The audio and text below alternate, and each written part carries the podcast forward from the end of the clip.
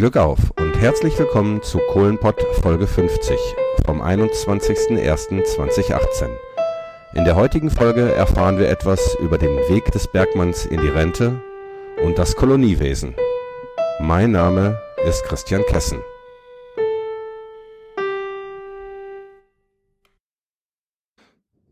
Ich sitze mal wieder in meinem Büro im Direktionsgebäude der ehemaligen Zeche Schlegel und Eisen in Herten und habe mir natürlich wieder einen Gesprächsgast eingeladen.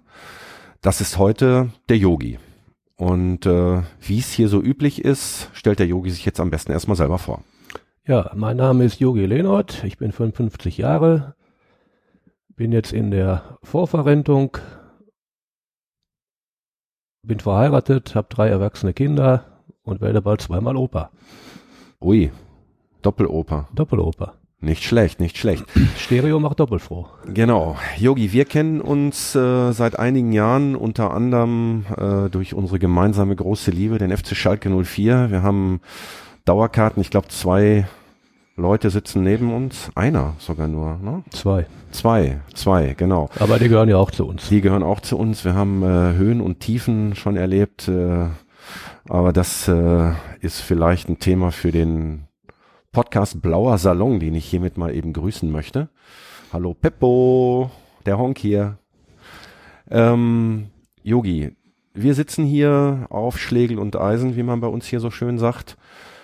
Ich glaube, du kennst dieses Bergwerk auch ganz gut aus deiner Geschichte. Ja, ich habe hier am 1.9.1977 meine Ausbildung begonnen und äh, war genau das Jahr, wo damals dieses schwere Grubenunglück war. Wir standen am Schraubstock gegenüber von Schacht 7, wo dann damals die ganzen Einsatzkräfte ein- und ausgefahren sind und auch die verunglückten Bergleute rausgeholt wurden. Okay, das war also kurz nach Beginn deiner, Das deiner war Lehre. im Oktober. Okay. September angefangen und Ende Oktober war das schwere Grubenunglück hier. Äh, überdenkt man da seine Berufswahl nochmal? Äh, zuckt man und sagt, Mensch, äh, jetzt habe ich noch die Chance, Bäcker zu lernen? Oder Man war natürlich schockiert, klar, gerade in dem Alter, aber man war eigentlich voll darauf konzentriert, weil man ja auch irgendwo im geschützten Bereich war, sage ich mal, in der Lehrwerkstatt. Ähm, es wurde natürlich drüber gesprochen. Und äh, zu unserem Schutz wurden dann auch noch diese alten Schweißwände aufgestellt, damit wir das ganze Geschehen, was da aktuell war, nicht mitkriegten. Obwohl, wenn man gesehen hat, dass vier Leute, zwei nebeneinander und zwei hintereinander vom Schacht kamen, im gleichmäßigen Schritt, wusste man, äh, da ist der Schleifkorb, wo wieder ein verunglückter Kumpel drin lag. okay, äh, aber nichtsdestotrotz bist du deiner Entscheidung, eine Lehre hier auf diesem Bergwerk zu Beginn treu geblieben und äh, hast das Handtuch nicht geworfen. Und das war dann der Einstieg in eine ja, relativ lange berufliche Tätigkeit unter Tage. Ja, also bereut habe ich es nie. Zum Anfang meiner Ausbildung oder im Vorfeld, als es um die Bewerbung ging, war es ja so, mein Vater wollte ja nie, dass ich im Bergbau anfange, weil er war ja mit 17 in den Krieg gekommen und war dann hinter als Kriegsgefangener im belgischen Bergbau. Und als er dann entlassen wurde, war er dort noch sechs Jahre als Zivilarbeiter tätig im Bergbau. Danach hat er sich wieder orientiert, wo er dann hingeht. Er hätte nach Preetz gekonnt zu seinem Onkel oder halt hier ins Ruhrgebiet, wo einer Bekannte war, wo er untergekommen ist, weil nach Hause konnte er nicht mehr. Schlesien war ja dann polnisch. Und äh, er hatte sich auch hier auf Schlegeleisen beworben, nachdem er sich entschieden hat, ins Ruhrgebiet zu gehen als Bergmann, auch auf dieser Schachtanlage. Allerdings wurde ihm damals schon mit den wenigen Möglichkeiten, die man zum Röntgen hatte, ja gesagt, deine Lunge sieht schon nicht mehr gut aus, dich nehmen wir gar nicht mehr. Und daraufhin ist er dann auf der Gummizeche, sprich chemische Werke Hülz angefangen, wo ich auch hin sollte. Habe ich aber meine Bewerbung drei Wochen zu spät abgegeben, bewusst, weil ich ja unbedingt auf die Zeche wollte, weil die ganzen Freunde auch nach hier gegangen sind, aus der Schule und so weiter. Okay. Ähm, ja, Gummizeche, äh, die chemischen Werke Hülz, heute Evonik, wenn mich nicht alles täuscht. Ähm, ein Industriestandort in Mahl, einer Stadt nördlich von Herten. Ähm, ja, im Grunde genommen der zweite große Arbeitgeber hier in der Gegend. Äh, man ging entweder zur Zeche oder halt in zur Gummizeche. Zur, zur Gummizeche, in, in die chemische Industrie. Gut, du hast dich für den Bergbau entschieden. Ähm, was hast du gelernt? Wo hast du oder was hast du gearbeitet unter Tage? Unter Tage war ich größtenteils, also fast mein ganzes Berufsleben in der Logistik tätig. Heißt Materialtransporte, Personentransporte, Einbau, also Montage, Überwachung von den ganzen Anlagen. Alle Anlagen zum Beispiel, wo äh, Personenfahrt war, mussten ja arbeitstäglich auch überprüft werden. Die Seile und alles, die Bahnen mussten abgegangen werden. In dem Zusammenhang spreche ich von Sesselliften zum Beispiel und von Schienenflurbahnen. Schienenflurbahn muss man sich so vorstellen wie eine Achterbahn, zwangsgeführt an gleisähnlichen Einrichtungen. Da spricht man von Rex. Und die wurden wiederum äh, über einen Seilantrieb bewegt. Okay, wir haben in der letzten Folge mit dem Fritz Marun ähm, über die Dieselkatzen gesprochen. Das ist aber jetzt ein, ein anderes System. Oder? Nein, die Dieselkatzen, äh, es gab ja auch Transportsysteme, wo es Sitzbalken gab für diese Dieselkatzen auch. Da spricht man ja dann äh, von der von dem Transportsystem, was unter der Decke hängt, vorstellbar für den Laien wie die Wuppertaler Schwebebahn. Und daran werden dann äh, Züge bewegt, die dann entweder mit dem Dieselantrieb bewegt werden, also direkt dabei, oder halt auch wiederum mit so einem Seilantrieb wie bei der Schienenflurbahn. Da gibt es die beiden Möglichkeiten. Okay, und die Schienen, die dann unter der Decke, also an der Firste hängen, äh, das ist ein Begriff, der beim letzten Mal gefallen ist. Ähm, das sind dann die gleichen oder waren das zwei verschiedene Systeme oder konnte an den Schienen sowohl diese, dieser Sessellift, wie du ihn gerade genannt hast, als auch die Dieselkatze fahren oder waren das unterschiedliche Systeme? Der Sessellift äh, kann man sich schlicht und einfach so vorstellen wie in der Berge, wenn man zum Skiurlaub ist wo man sein, entweder ist der Sessel fest montiert auf dem Seil oder man setzt ihn auf auf das Seil und fährt dann rauf oder runter. Und die einschienene Hängebahn ist davon unabhängig. Die Geschichte lief dann halt äh, entweder mit einer Dieselkatze oder wie gerade erwähnt auch mit diesem Seilantrieb. Ich habe im Nachgang zur letzten Folge mit einem Bergmann gesprochen und habe ihn zu seiner Einschätzung zur letzten Folge gefragt und habe da ein bisschen Kritik geerntet. Ähm, wir haben nicht klar herausgestellt, warum die Notwendigkeit der Dieselkatze oder jetzt auch der Sessellift überhaupt besteht. Ähm, der Grund dafür ist, dass zum Teil vom Schacht bis zur Kohle Fußwege oder auch, auch Schienenwege von bis zu einer halben Stunde waren. Und zwar sowohl zum Arbeitsbeginn als auch zum Arbeitsende, die man zunächst mal zurücklegen musste, bis man überhaupt erstmal an seiner Arbeitsstätte war. Ja, richtig. Und zwar geht es ja dann auch wiederum nicht um die Dieselkatze, sprechen wir mal in dem Zusammenhang von einer Einschienenhängebahn. Das erklärt auch gleichzeitig, dass es nur eine Schiene gibt und kein Gleis unter der Decke hängt. Es ist also nur ein einzelner Doppel-T-Stahl, um es zur Eintracht auszudrücken.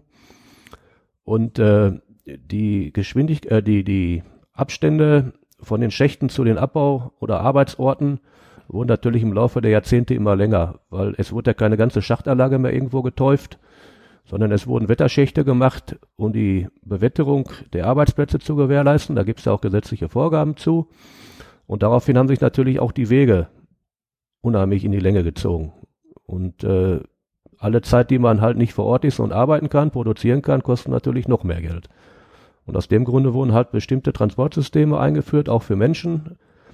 Äh, die Fahrwege wurden halt äh, über Bandfahrung zum Beispiel reduziert, dass man da Ober- und Untergurtfahrten eingerichtet hat. Also man konnte hin und zurück mit dem gleichen Band, nur auf halt verschiedenen Gurtebenen.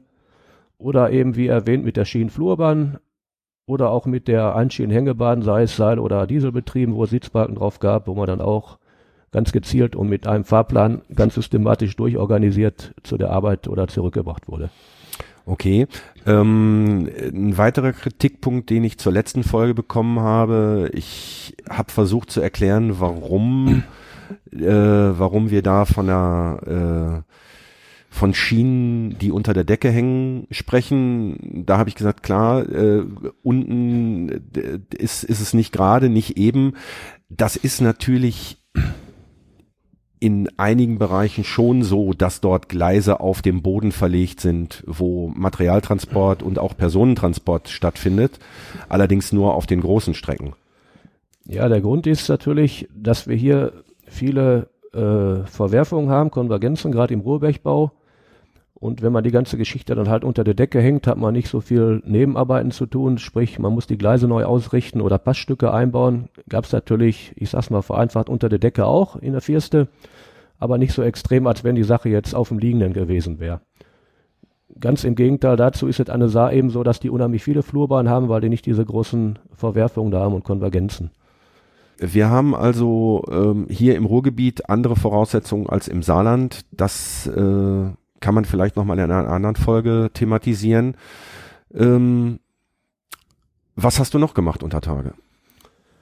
Ja, das waren eigentlich 90 Prozent meiner beruflichen Tätigkeit, wo ich wirklich da in diesem Bereich tätig war. Ansonsten, wenn mal wieder solche Hauruck-Aktionen gab, weil es ist ja nicht alles planbar, da wurden halt von allen Fachbereichen Leute zusammengezogen, um zum Beispiel mal eben und ganz schnell eine Teilschnittmaschine aufzubauen weil da irgendwo wieder eine Strecke fehlte oder gefahren werden musste. Dann wurde man, beim Bund hätte man gesagt, abkommandiert für eine gewisse Zeit. Äh, da war halt Ziel, im geschwinden Zeitraum irgendwelche Voraussetzungen zu schaffen, damit es auch in der einen Richtung oder in der anderen weitergehen kann, sprich Abbau oder Bewetterung. Eine Teilschnittmaschine, äh, was, was ist das? Eine Teilschnittmaschine wird zum äh, Streckenvortrieb eingesetzt. Die hat einen beweglichen Arm mit Meißeln und damit wird die Strecke ins, im Gestein reingeschnitten. Gegenüber der konventionellen Art, wo sonst gebohrt und gesprengt wird, setzt man dann eine Teilschnittmaschine ein. Sind das diese Dinger, die man manchmal im, im Fernsehen sieht, wenn äh, in den Alpen irgendwelche Tunnel gebaut werden oder? Also in den Alpen wird meistens eine Vollschnittmaschine eingesetzt. Die gab es auch ab und zu mal hier im Steinkohlenbergbau. Aber wie ich gerade schon sagte, diese Teilschnittmaschine hat einen beweglichen Arm mit beweglichen Meißeln und dann wird ganz gezielt nach Laservorgabe äh, die Strecke in, im Berg aufgefahren. Dem Verlauf der Kohle folgend. Ja, oder ins Gestein rein, um irgendwas zu verwinden, bestimmte Strecken. Für die Bewetterung und so weiter. Gut, und dann hast du hier auf diesem Bergwerk gearbeitet und äh, warst glücklich und zufrieden. Ja, ist ja halt die Mutterzeche. Da denkt man immer gerne dran zurück. Natürlich war hier auch nicht alles Gold, was glänzt. Das lernt man aber erst dann kennen, wenn man wiederum auf andere Schachtanlagen verlegt wird. Was ich dann im Ganzen viermal mitgemacht habe. Ich war also insgesamt auf fünf Schachtanlagen. Einmal hier auf Schlegel und Eisen. Da kam die Zusammenlegung mit dem Bergwerk Ewald. Danach hieß es dann Ewald Hugo. Und von Hugo kam ich dann zum Bergwerk Lippe. Und vom Bergwerk Lippe war ich dann noch die letzten anderthalb Jahre auf Prosper Haniel, in Fachkreisen auch die Rattenzeche genannt.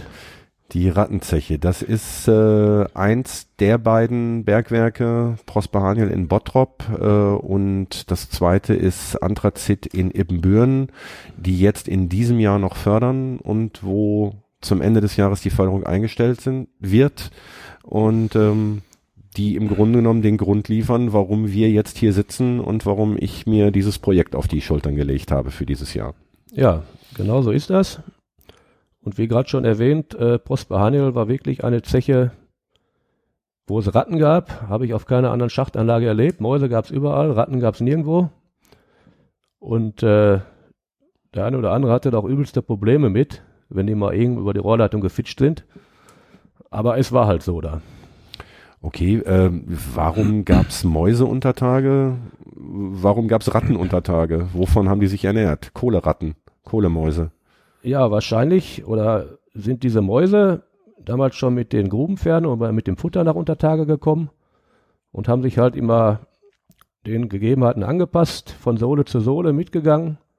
Vielleicht sind sie auch mal im Material runtergekommen über die ganze Zeit, aber vom Ansatz her war es ja früher so, als die Pferde noch gab, musste ja auch Heu und so weiter und Stroh nach Untertage gebracht werden und da waren ja wahrscheinlich immer welche drin. Und wie die Ratten nach Prosperhandel kam, weiß keiner so wirklich. Die einen sagen, es lag am Schrägförderberg, andere sagen, die waren schon vorher da. Und es gilt ja eigentlich der alte Grundsatz, da wo Mäuse sind, sind keine Ratten. Die sind halt eigentlich auch ganz niedlich, diese Tiere. Nur die haben einen schlechten Ruf. Ja, ich muss ja nochmal reinschmeißen eben, da wir ja über unsere gemeinsame Liebe schon gesprochen hatten. Als Schüler hatte ich in der Kolonie bei Tante Anna einen alten Schuppen, wo ich Mäuse, Ratten und Meerschweinchen gezüchtet habe.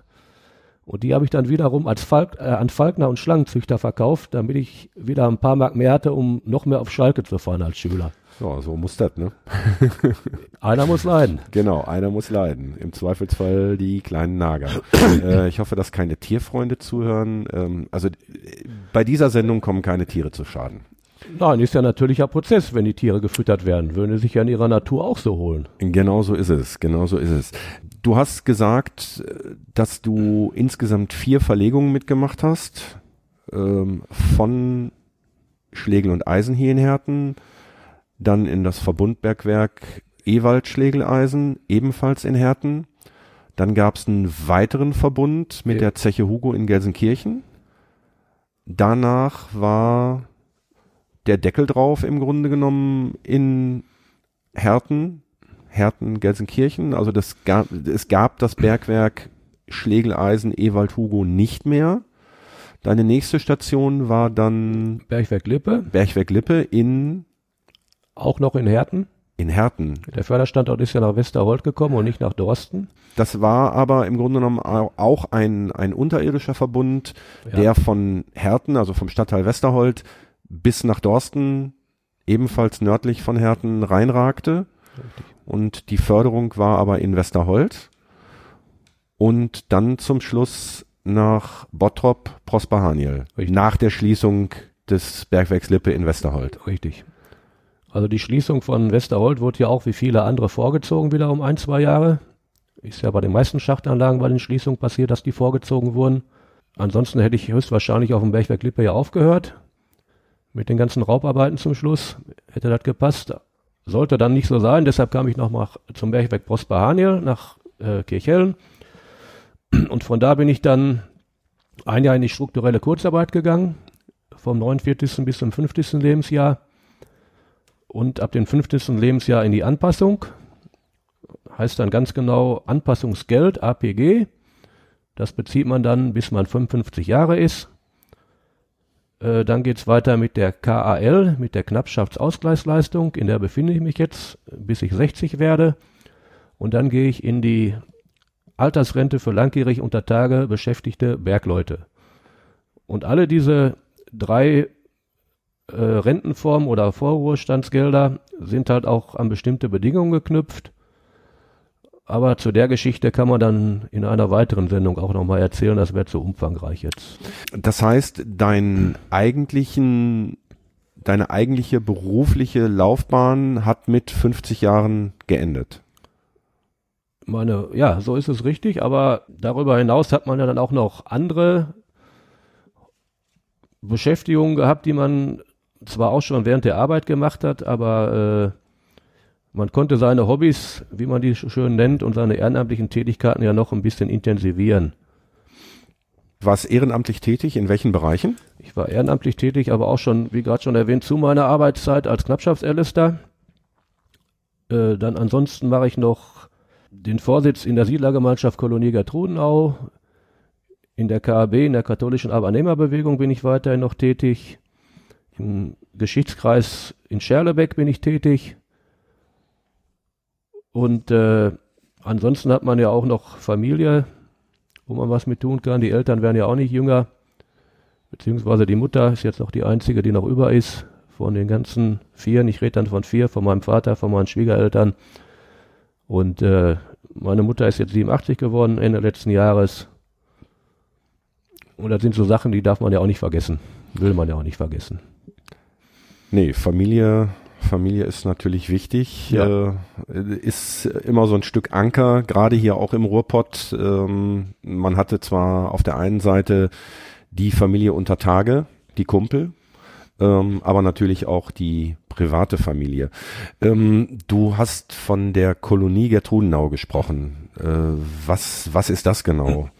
Ja, es war ja früher so, als die Industrialisierung losging, mussten ja unheimlich Mengen an Arbeitskräften hier ins Ruhrgebiet kommen. Und eine der Voraussetzungen dafür war ja, dass die auch Wohnraum hatten. Und dann wurden ja die sogenannten Kolonien gegründet. Das war im Bergbau so, das war im Stahl so, das war in, von allen großen Betrieben so.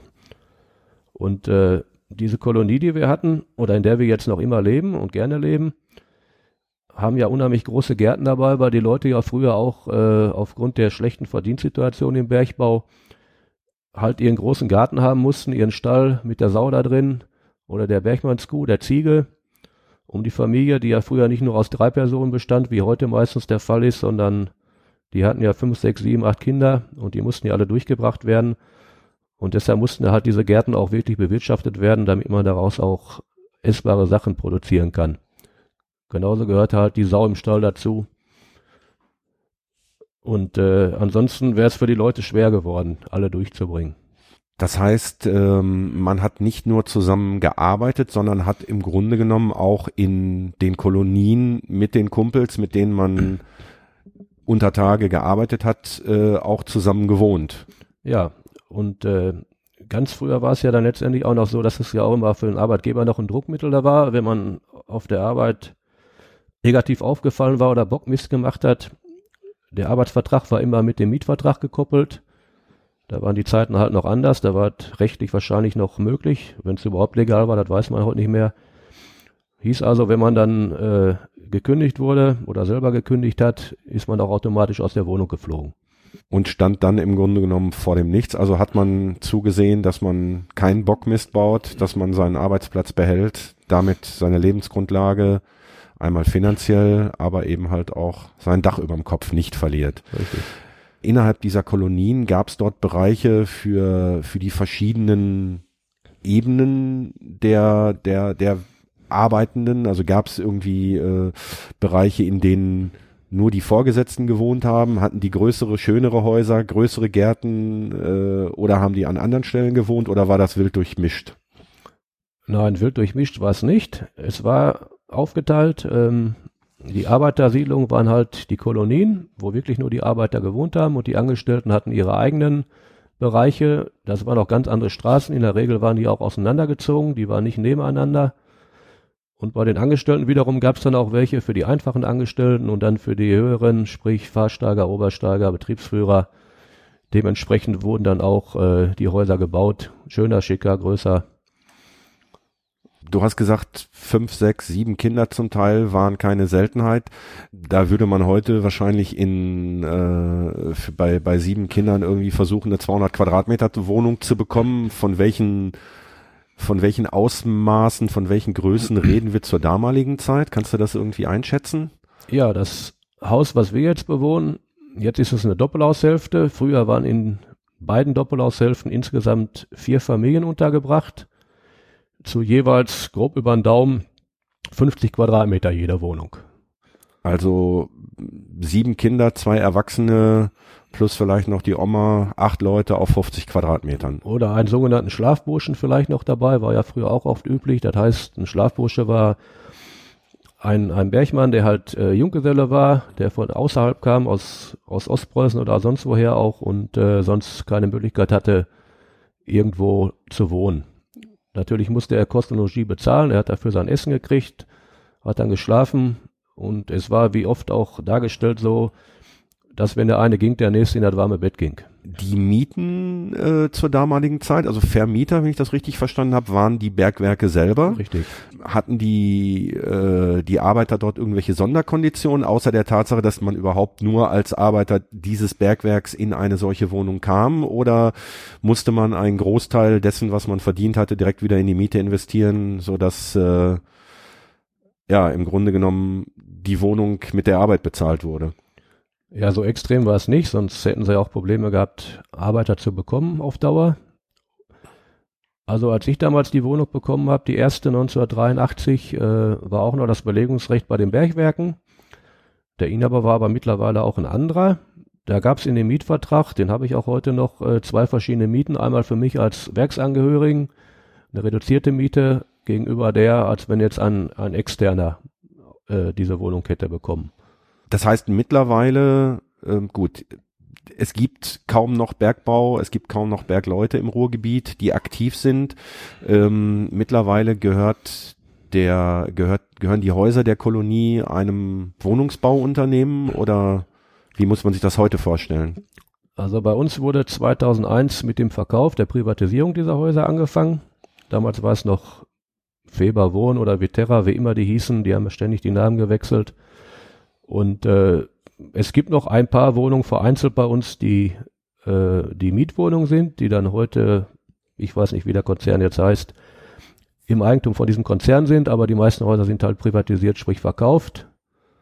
Und äh, mittlerweile geht's dann so langsam aufwärts mit den ganzen drumherum. Die Optik verändert sich, die Leute investieren. Natürlich hat sich dadurch auch die ganze Struktur von der Bevölkerung verändert. Früher, wie wir ja vorhin schon gesagt haben, waren es halt die Kumpels, mit denen man zusammen gewohnt hat. Und äh, mittlerweile gibt's so ziemlich alle Berufsgruppen auch, die da vertreten sind. Äh, Selbstständige, Lehrer, Ärzte, also querbeet gemischt. Merkt man diesen strukturellen Wandel, äh, den man ja im Ruhrgebiet an jeder Ecke findet, merkt man den innerhalb dieser Kolonie auch? Hat sich das Leben in der Kolonie verändert? Ja, ich würde sagen, es hat sich dahingehend verändert, äh, dass halt bestimmte Leute nicht unbedingt mit den ganzen Drumherum zu tun haben wollen. Die wollen zwar den schönen großen Garten, den man ja damals auch äh, schon mal noch vorm Verkauf noch äh, verdichten wollte. Man wollte ja nach Häuser reinbauen. Und viele haben ja auch gar kein Tor mehr zum Nachbarn. Das heißt, der Zaun geht jetzt von der Straße bis hinten zur Grundstücksgrenze durch. Früher war es eigentlich Usus gewesen, dass man von einem Garten in den anderen gehen konnte. Da hat sich im Laufe der Jahre dann auch ein bisschen, leider ein bisschen verändert. Die Nachbarschaft äh, ist wie es eigentlich in einer normalen Wohnsiedlung äh, ja mittlerweile ist. Man, man kennt noch den Nachbarn rechts und links daneben, aber äh, drei Häuser weiter grüßt man vielleicht noch, aber fünf Häuser weiter weiß man nicht mehr, wer da wohnt, oder? Nee, so extrem ist es nicht, das nicht, aber es ist halt anders. Hat aber vielleicht auch damit zu tun, dass die Leute jetzt auch äh, vielleicht nicht mehr von 6 Uhr bis 14 Uhr arbeiten und um 15 Uhr zu Hause sind, sondern viele fahren ja nach außerhalb zum Arbeiten. Dementsprechend spät kommen sie auch nach Hause dieser ganze Zeitrahmen, der früher in Freizeit äh, zu Hause verbracht wurde, ist ja auch für die Leute enger geworden, weil die halt auch viel Zeit auf der Autobahn verbringen. Da sind wir ja bei dem Thema, was zwar nicht dazugehört, aber Appell, Appell an Politik, sieht mal zu, dass die Infrastruktur vernünftig gemacht wird. Dann läuft der Rest auch wieder rund, ne? Besser. Genau. ist zumindest eine der Grundvoraussetzungen, das denke ich auch. Du hast gesagt, du bist dort in, im, im Vorstand des Siedlergemeinschaft. Der Siedlergemeinschaft. Äh, was heißt das? Also was ein Vorstand ist, weiß ich, aber was ist eine Siedlergemeinschaft? Äh, eine Siedlergemeinschaft, ich fange mal andersrum an. Wir haben 2001 aus der Zeitung erfahren, dass unsere Häuser verkauft werden sollen. Okay. Äh wir als Betroffene erfahren es aus der Zeitung. Verwaltung hat schon länger gewusst. Ich spreche dann von der Verwaltung unserer Stadt. Äh, es stand halt nur drin, Häuser werden verkauft. Ein Tag später ähm, war die nächste Schlagzeile Stadterweg Gestaltungssatzung. So, Gestaltungssatzung bedeutet, die wollten oder haben uns eine Satzung übergestülpt, was wir dürfen und was wir nicht dürfen. Und dann kam so ganz nebenbei noch durch, dass die uns einen Teil von den Gärten wegnehmen wollen, weil die da noch Häuser reinbauen wollten. Das hätten sie damals machen können, weil das, äh, weil die Immobilien und auch die Grundstücke im Besitz der Wohnungsbaugesellschaft Richtig. waren. Richtig. So. Okay. Äh, dann haben wir uns aber auf die Hinterbeine gestellt. Wir haben uns zusammengerottet, um es mal ganz lax zu sagen, haben eine Bürgerinitiative gegründet, und haben dann erfolgreich diesen Plan von Fiterra oder Feber, wie sie hießen, verhindert. Und spielte natürlich damals zu dem Zeitpunkt äh, 2001 äh, einen Teil in die Karten, das war dann die Kommunalwahl, die im Mai nächsten Jahres auf der Tagesordnung stand. Das hieß also, wir haben dann, ich glaube, im August 2001 losgelegt und Ende November 2001 in der Ratssitzung wurde das Begehren von der Wohnungsbaugesellschaft mit der Nachverdichtung, sprich Bebauung unserer Gärten, vom Rat abgeschmettert. Ich zweifle aber daran, dass wir so erfolgreich gewesen wären, hätten wir keine Kommunalwahl im Mai gehabt. Das heißt, wenn die, wenn das Ganze ein Jahr später gelaufen wäre, die Kommunalwahl wäre gerade gewesen, die entsprechenden Damen und Herren hätten in ihren Sesseln gesessen für die nächsten fünf Jahre, dann wäre wahrscheinlich diese Kolonie oder würde diese Kolonie heute anders aussehen, dann wäre dem Antrag der Wohnungsbaugesellschaft Folge geleistet worden oder der wäre genehmigt worden und äh, es wären die Gärten mittlerweile bebaut. Da gehen wir alle fest von aus und äh, wir haben ja aus dieser Bürgerinitiative dann, weil es halt so gut funktioniert hat, dann im Jahre 2002, und jetzt komme ich halt auf die Siedlergemeinschaften, haben wir eine Siedlergemeinschaft gegründet, damals noch äh, unter dem Dach vom Deutschen Siedlerbund, der jetzt Verband Wohneigentum heißt. Und äh, seitdem beschäftigen wir uns halt mit den Problemen und Problemchen der Politik, äh, der, der Kolonie und sind deshalb auch mit der Politik ständig im Gespräch über bestimmte Sachen, die dann halt immer auflaufen. Und zu, dazu haben wir die Gelegenheit, einmal im Jahr mit denen dann, so wie gestern Abend zufällig, äh, ein lockeres und ungezwungenes Gespräch zu führen, um unsere Probleme schlicht und einfach vom Tisch zu kriegen. Das heißt, ähm, ein Großteil der Kolonie ist jetzt in Privatbesitz unter anderem dein, deine Doppelhaushälfte gehört dir und deiner Familie, deiner Frau. Das heißt, ihr könnt jetzt damit machen, was ihr wollt. Ihr könnt, äh, wenn, wenn du heute sagst, ich streich mein Haus blau-weiß, äh, weil ich Schalker bin, dann mache ich das und äh, leider nicht. Wir haben also Einschränkungen bei den Farben. Die sind also in einem. Aber blau-weiß geht immer, Yogi. Ja, das Problem ist vielleicht, dass der Denkmalschützer der Stadt Zerten ein schwarz-gelber ist. Vielleicht haben wir das deshalb nicht da drin. Okay. Ist jetzt aber nur eine Mutmaßung von mir. Okay, äh, genau auf diesem, genau auf diesen Punkt wollte ich ja hinaus. Ähm, das war ja eine geschickte Überleitung. Äh, Denkmalschutz. Ähm, das heißt, ihr wollt natürlich auch, habt ihr natürlich selber ein Interesse dran und auch die Stadt, ihr wollt diese Kolonie als Kolonie, als Teil der Industriekultur auch so in dieser Form erhalten. Ja, vom Grundsatz her ist das alles richtig. Nur, also nochmal zur Klarstellung, wir haben jetzt keinen Denkmalschutz, wir haben eine, einen Bebauungsplan mit einer integrierten Gestaltungssatzung. Boah. Ganz kompliziertes Ding. Und äh, selbst wenn man jetzt da durchgeht mittlerweile und sieht, wenn nach diesen Vorgaben die Häuser saniert werden, siehst du mittlerweile viel zu viele, die einfach äh, von außen isoliert wurden, sprich Wärmeverbundsysteme angebracht wurden und dann weiße Farbe drauf. Und ich habe die Befürchtung, wenn das so weitergeht, siehst du bald nur noch weiße Häuser und siehst nicht mehr den schönen alten Backstein, der früher da war, der auch irgendwo das Gesamtbild der Kolonie ausmacht oder fast aller Kolonien, weil wir keine klassische Kolonie sind wie viele andere, die dann noch große Putzflächen in den ganzen äh, Hausfassaden haben. Und äh, ich finde es also mittlerweile erschreckend, wie viele weiße Häuser wir haben. Es ist aber so, dass man noch äh, die eine, das ein oder andere Häuschen äh, so sieht, wie es vor 20, 30, 50 Jahren war. Ja. Gut, äh, vielleicht äh, habe ich ja noch die Möglichkeit, äh, da mal ein paar Fotos zu machen, die mit auf die Seite zu stellen, als Episodenfoto vielleicht, damit sich die Hörerinnen, ich habe gelernt, äh, auch mal ein Bild davon machen können, wie es in so einer Kolonie aussieht. Vielleicht suche ich auch noch mal den einen oder anderen Link raus. Es gibt in Recklinghausen und auch in Herne äh, Kolonien, die mittlerweile, glaube ich, sogar zum UNESCO-Kulturerbe gehören oder zumindestens zu irgendeinem äh, die dann komplett dem Denkmalschutz unterliegen. Ich werde das nochmal, werde das nochmal recherchieren, wie das, wie sich das genau verhält.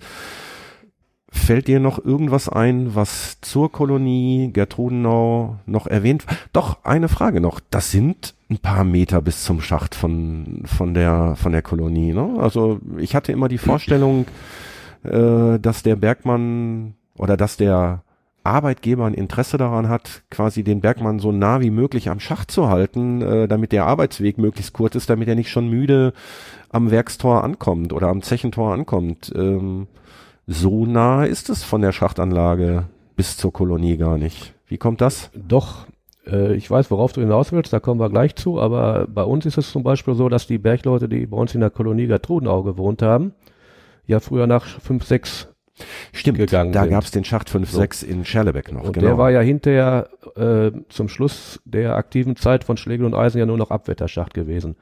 Die Zentralisierung äh, setzte ja später ein, dass der Förderstandort, wo wir jetzt hier sitzen, in Hertenlangen-Bochum dann war. Das hieß, da wurde dann von Scherlebeck, von Disteln und auch von Schacht 8, Steiner Kreuz, die Kohle nach hier geschickt und zentral gehoben und aufbereitet. Äh, worauf du hinaus wolltest, ist die Geschichte aus äh, der Vorvergangenheit, nenne ich es mal, wo die Arbeitgeber oft so die ähm, Arbeiterkolonien gebaut haben, dass die Leute einen langen Weg von der Arbeit zur Arbeit, äh, von der Arbeit zur Kolonie oder umgekehrt hatten, damit ihnen auch groß die Möglichkeit genommen wird, noch Zeit zu haben, um sich zum Beispiel politisch zu engagieren. Das war früher auch äh, eine ganz gezielte Angelegenheit, die die Arbeitgeber gemacht haben. Kann man auch in wissenschaftlichen Studien nachlesen. Das war aber zu der Zeit hier nicht mehr so, weil, wie wir ja ran sehen, Schacht 5, 6 in Scherlebeck war ja praktisch neben der Kolonie. Genauso wie in Disteln die Häuser, da gab es ja nicht allzu viele. Da die ersten Häuser in Disteln gehörten ja, die Arbeiterhäuser waren der Friedrich-Knappenstraße. Die waren zwar weiter weg von Schacht 1, 2, aber das hatte den Hintergrund, dass die Bauern zu der Zeit der äh, Schachtanlage keinen weiteren Grundstücke dafür zur Verfügung gestellt haben, sprich verkauft haben. Deshalb sind die Häuser von Schlegeleisen 1, 2 von Disteln, also von dem, von den Urschächten von Schlegeleisen, von den ersten, ähm, praktisch mehr Richtung Stadtmitte gewesen schon. Du hast jetzt äh, jede Menge Schachtanlagen erwähnt. Äh, die Urzeche, sagtest du, Schacht 1, 2 war in Herten-Disteln. Das ist der Stadtteil, in dem ich wohne. Ich kann mich auch noch an das Fördergerüst erinnern. Ich kann mich dran erinnern, dass ich als Kind immer ganz fasziniert geguckt habe, ob sich die Räder gedreht haben, ob der Korb gerade rauf oder runter gefahren ist. Das, diese Zeche lag auf meinem Schulweg. Ähm, dann gab's die Schachtanlage in äh, Scherlebeck, das war 3-4, sagtest du? Nein. 5-6, 3-4 befinden wir uns hier. Ach so, stimmt. 3-4-7 ist hier. In. Äh, das hätte ich wissen müssen. äh, 5-6 war Scherlebeck ja. Standardkreuz, Schacht 8 ist äh, auf dem Stadtgebiet von Mal. Mal, äh, Maldrever. Genau, das kenne ich noch aus meiner Jugend, weil im Schacht 8 war später nach der Schließung das ein ganz, ein kulturelle ganz übler, Zentrum. Ein ganz übler Rockschuppen. äh, ja, da haben wir die eine oder andere Party gefeiert. So ist das.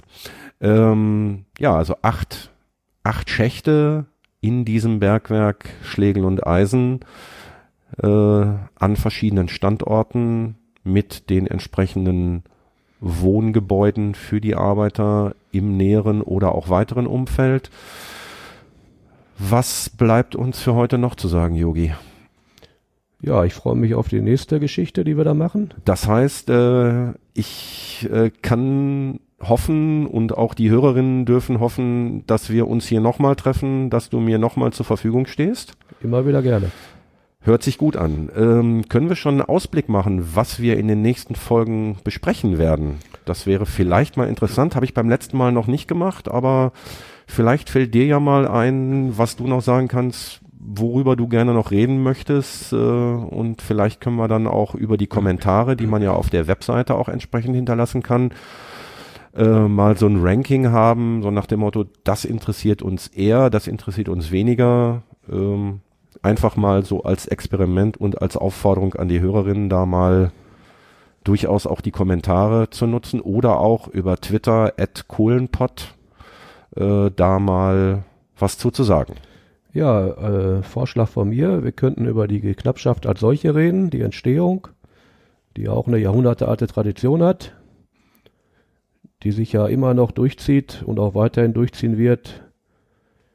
Äh, man muss ja auch wissen, dass die Knappschaft ja auch das älteste Sozialversicherungssystem der Welt ist, nur mal so als Anreiz. Okay.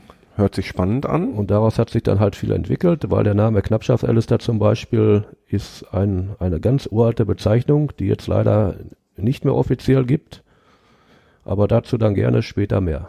Ja, hört sich für mich spannend an. Mir bleibt jetzt in diesem Moment erstmal nur vielen Dank zu sagen und äh, wie im Ruhrpott üblich, Glück auf. Glück auf. Ey, komm, Kumpel, für heute ist Schicht am Schacht.